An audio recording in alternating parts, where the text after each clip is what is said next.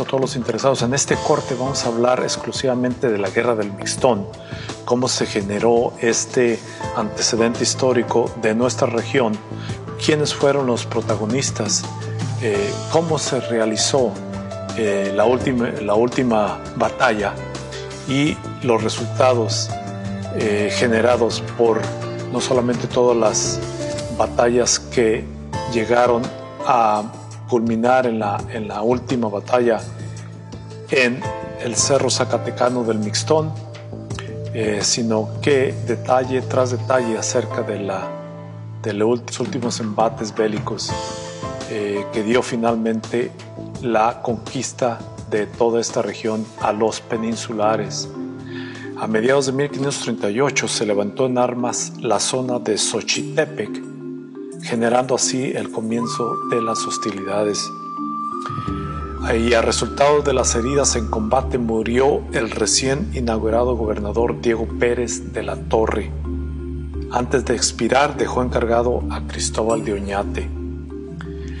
La rebelión de Xochitepec fue el antecedente inmediato de la gran rebelión chichimeca conocida como la Guerra de Mixtón, como lo, como hemos mencionado. A lo largo de 10 años, durante 1530-1540, los guerreros chichimecas pelearon aisladamente contra los españoles, hostigándolos en forma permanente y no siempre llevando la peor parte. Esta secuencia de, batallas eh, fueron sorprendentes porque los españoles no estaban acostumbrados desde su llegada a tierras mexicanas a perder batallas, no incluyendo obviamente la batalla que perdieron en Tenochtitlan en la noche triste.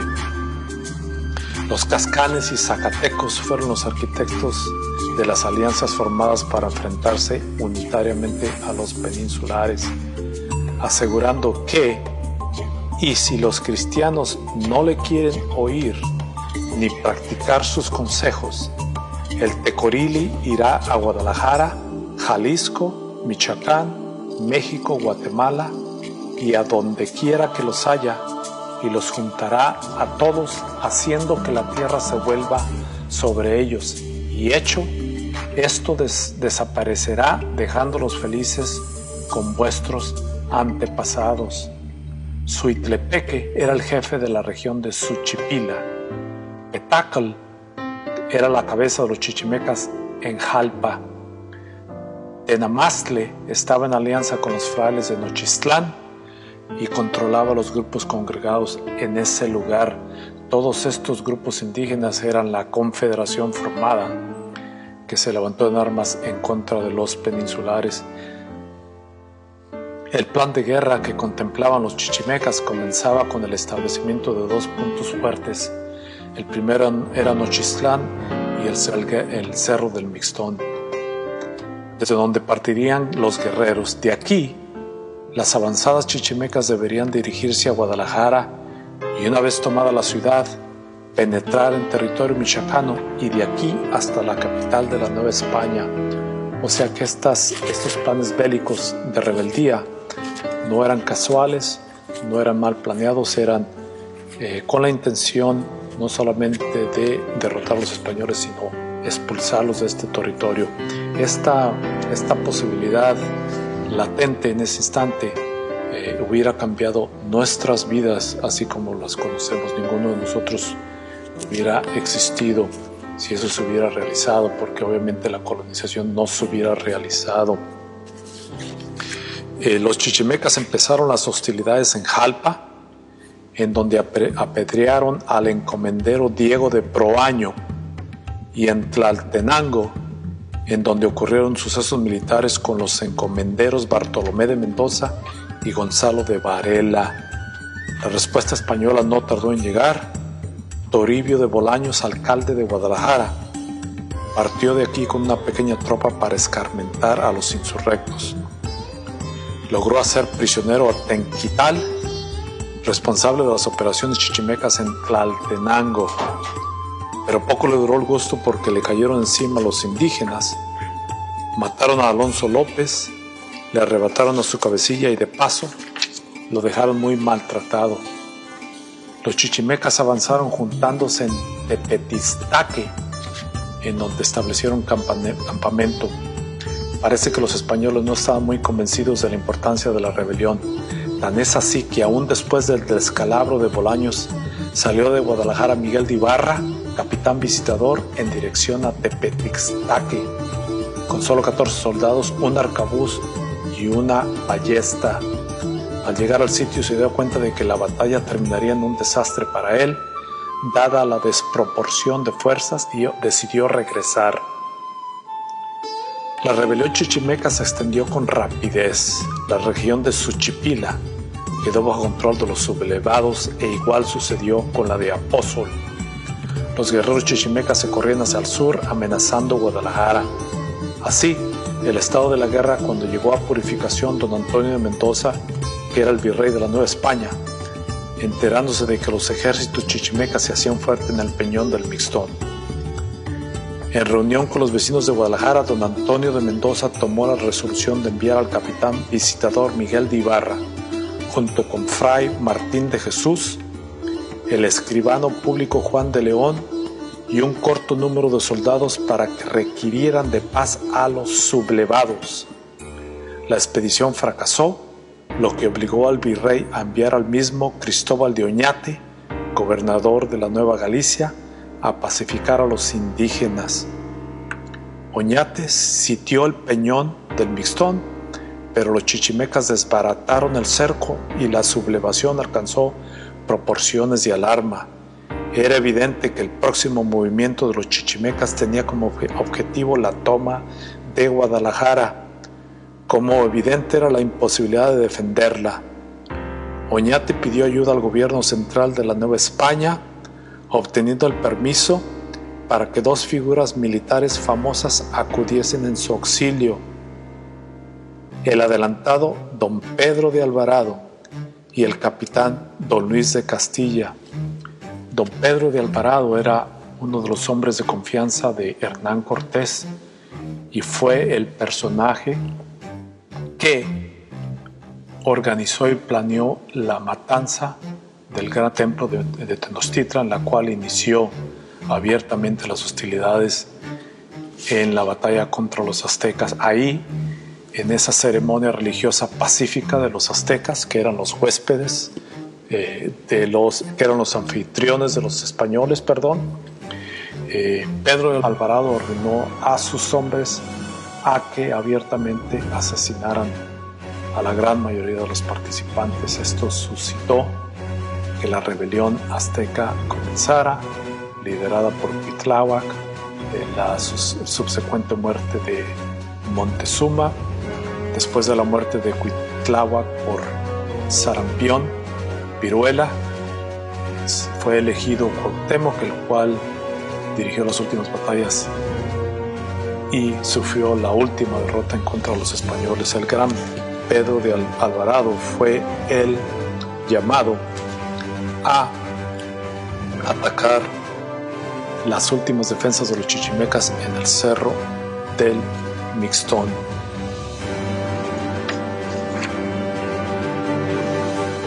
12 de junio de 1541, el Cabildo y vecinos de Guadalajara recibieron a Pedro de Alvarado, que se hizo cargo de la dirección de las operaciones.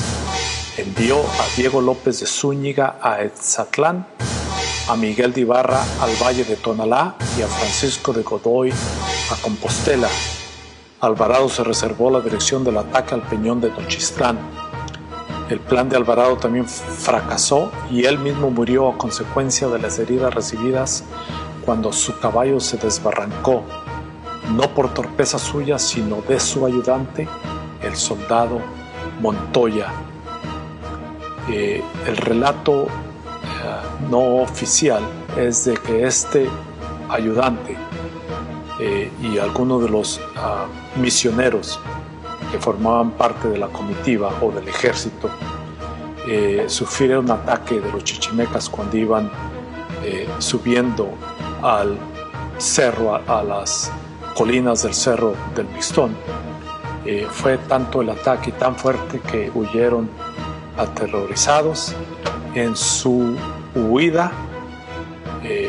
este ayudante perdió el control de su caballo, se desbocó, perdió el control y en la cuesta de bajada arrolló a Pedro de Alvarado. No murió espontáneamente, pero las heridas sufridas en este altercado eh, hizo que muriera pocas horas después.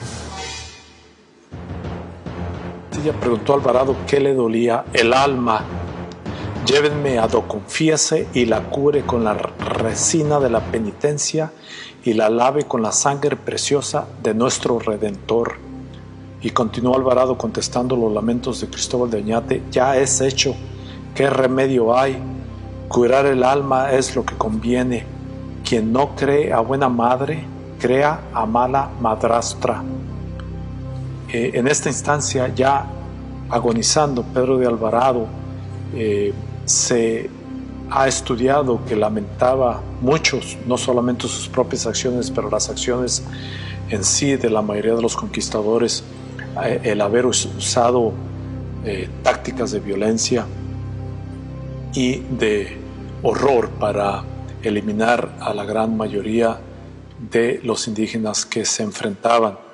Eh, la conciencia le dictaba que eh, muchas de estas tácticas usadas, muchas de estas fuerzas usadas en contra de los naturales habían sido excesivas y aparentemente le remordía la conciencia y se sentía mal por todos esos sucesos y por todos hechos amulgados y efectuados por los conquistadores.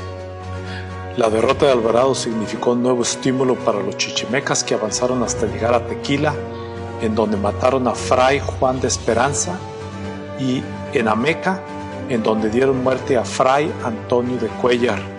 Además, la rebelión comenzó a ganar adeptos en Michoacán y amenazó con extenderse a todo el sur, el 29 de julio de 1541, un inmenso ejército chichimeca se presentó ante Guadalajara, animándose con gran griterío. Oñate y la población española se habían refugiado en una fortaleza improvisada, mientras Juan de Alvarado y Miguel de Ludena salían al combate. Fueron derrotados, entrando los chichimecas a Guadalajara, quemando todo lo que encontraban a su paso Atacaron el último reducto de los españoles, pero estos resistieron bien dirigidos por Oñate y Beatriz Hernández. La artillería, escasa pero efectiva, causó gran mortandad entre los indígenas que terminaron retirándose. Pero el susto debió ser grande aparte de que los ímpetus chichimecas no desmayaron sino que aumentaron. La situación obligó a Oñate a pedir al mismo virrey don Antonio de Mendoza que acudiese personalmente con el ejército de la Nueva España para contener a los empeñolados del Mixtón. El 22 de septiembre de 1541 salió el virrey don Antonio de Mendoza con 600 españoles y con numerosos tropas indígenas compuestas por tlaxcaltecas, chalcas, texcocanos y cholultecas cuyo número no está precisado en las fuentes de información. Muchos académicos indican que el número total del ejército del virrey Antonio Mendoza eh, eh, era un total de 60.000. Eh, la realidad es que el ejército de españoles en esta instancia era el más numeroso en toda la, el trayecto de la conquista del Nuevo Mundo. La artillería junto con la caballería causaron estragos entre los chichimecas, rebasados en número por el ejército español indígena de la Nueva España. Derrotados los chichimecas, los que tuvieron la suerte de no ser quemados o descuartizados por los perros, fueron sujetos a esclavitud. La guerra del Mistón enseñó a los españoles que había que reforzar el proceso de ocupación de territorio acelerando la colonización de la Gran Chichimeca en Guadalajara, el sentimiento de inseguridad provocó la discusión para elegir un nuevo sitio más seguro para la localización definitiva de la ciudad. La ciudad de Guadalajara sufrió dos relocalizaciones. La primera, donde fue inaugurada en Nochistlán después en otra ocasión más hasta llegar al punto actual El 9 de octubre de 1541 se decidió hacer la última fundación en el lugar que hoy ocupa la ciudad con seis vecinos extremeños, 16 castellanos, 11 vizcaínos, 13 andaluces, 9 montañeses y 8 portugueses. Esa fue la población total de la ciudad de Guadalajara, obviamente la villa de Guadalajara. Entonces, un año después, el 5 de febrero de, 1542, Cristóbal de Oñate, en su cualidad de gobernador de la Nueva Galicia, nombró el primer ayuntamiento que se instaló el 14 de febrero de 1542. Dio comienzo entonces la etapa de colonización definitiva, cuyo control radicó en Guadalajara y no en la Ciudad de México. El proceso de colonización fue precisando los límites de un nuevo territorio político con intereses locales apoyados en la conformación particular que adquirieron la economía y la sociedad.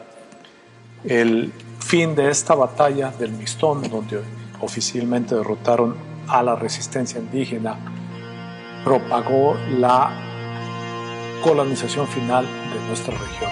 En el próximo corto hablaremos más en detalle cómo sucedió esta, como lo hemos estado eh, recalcando en estos últimos cortos llegaremos hasta nuestra región, la región de los Altos de Jalisco.